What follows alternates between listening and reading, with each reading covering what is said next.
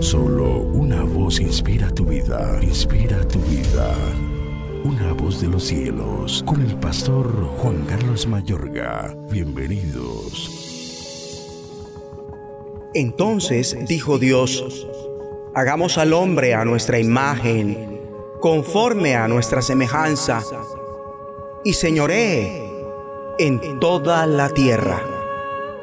Génesis 1, versículo 26.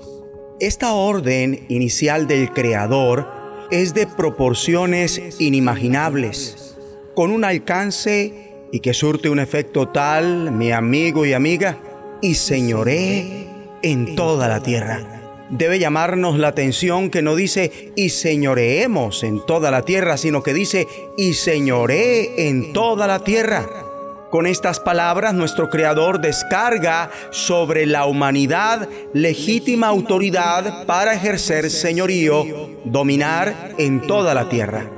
Y desde este punto de vista, Dios no se mete explícitamente a sí mismo, sino que está intrínseco en la conformación legítima de la autoridad sobre la tierra. Dios es quien otorga al hombre autoridad. Dios es quien lo establece como el administrador legítimo para ejercer señorío y dominar en toda la tierra. Por otro lado, Dios respeta y hace respetar su máxima expresión de la creación, es decir, el hombre, al ponerlo a cargo de toda la tierra, ya que éste fue hecho para eso, pues tener un cuerpo físico que alberga su espíritu lo faculta legítimamente para operar en la esfera terrestre. Dios da al hombre su lugar no lo anula por ser Dios más poderoso, sino que lo reconoce y exalta como quien señorea en toda la tierra, sino entonces para qué nos creó y con esto revela la capacidad con que Él mismo nos dotó. Esto nos hace pensar que cualquiera que en este planeta no sea terrícola estará en calidad ilegal, a menos que estén autorizados por Dios para estar acá.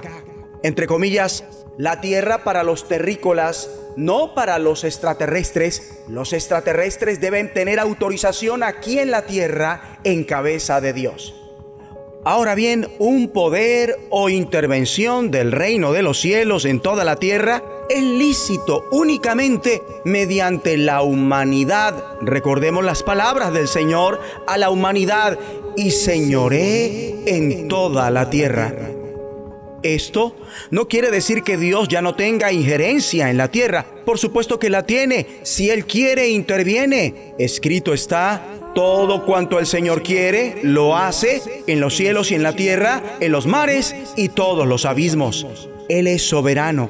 Pero también en su soberanía, el Creador le imputa a la raza humana una autoridad y dominio que no va a menoscabar, antes bien la va a ponderar haciendo todo lo que Él quiere a petición nuestra.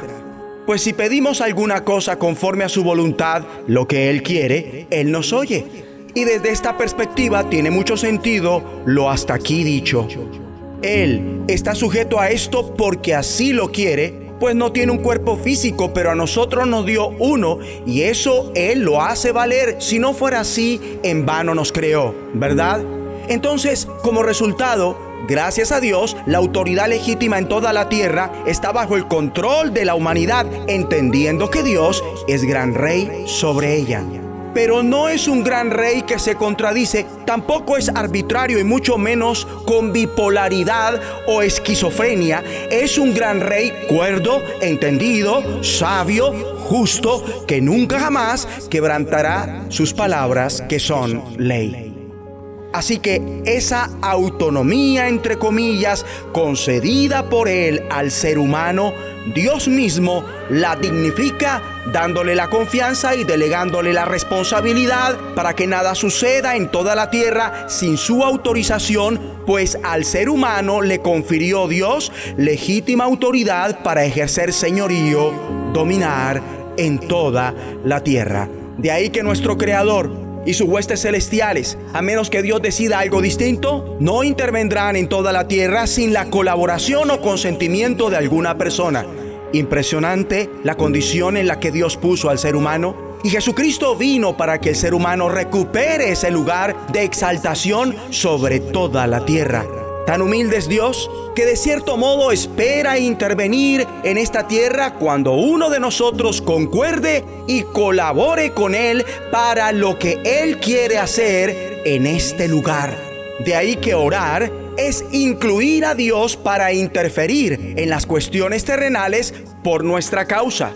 Cuando oramos, tenemos la gran satisfacción de nuestra parte de permitir que el reino de los cielos intervenga en toda la tierra.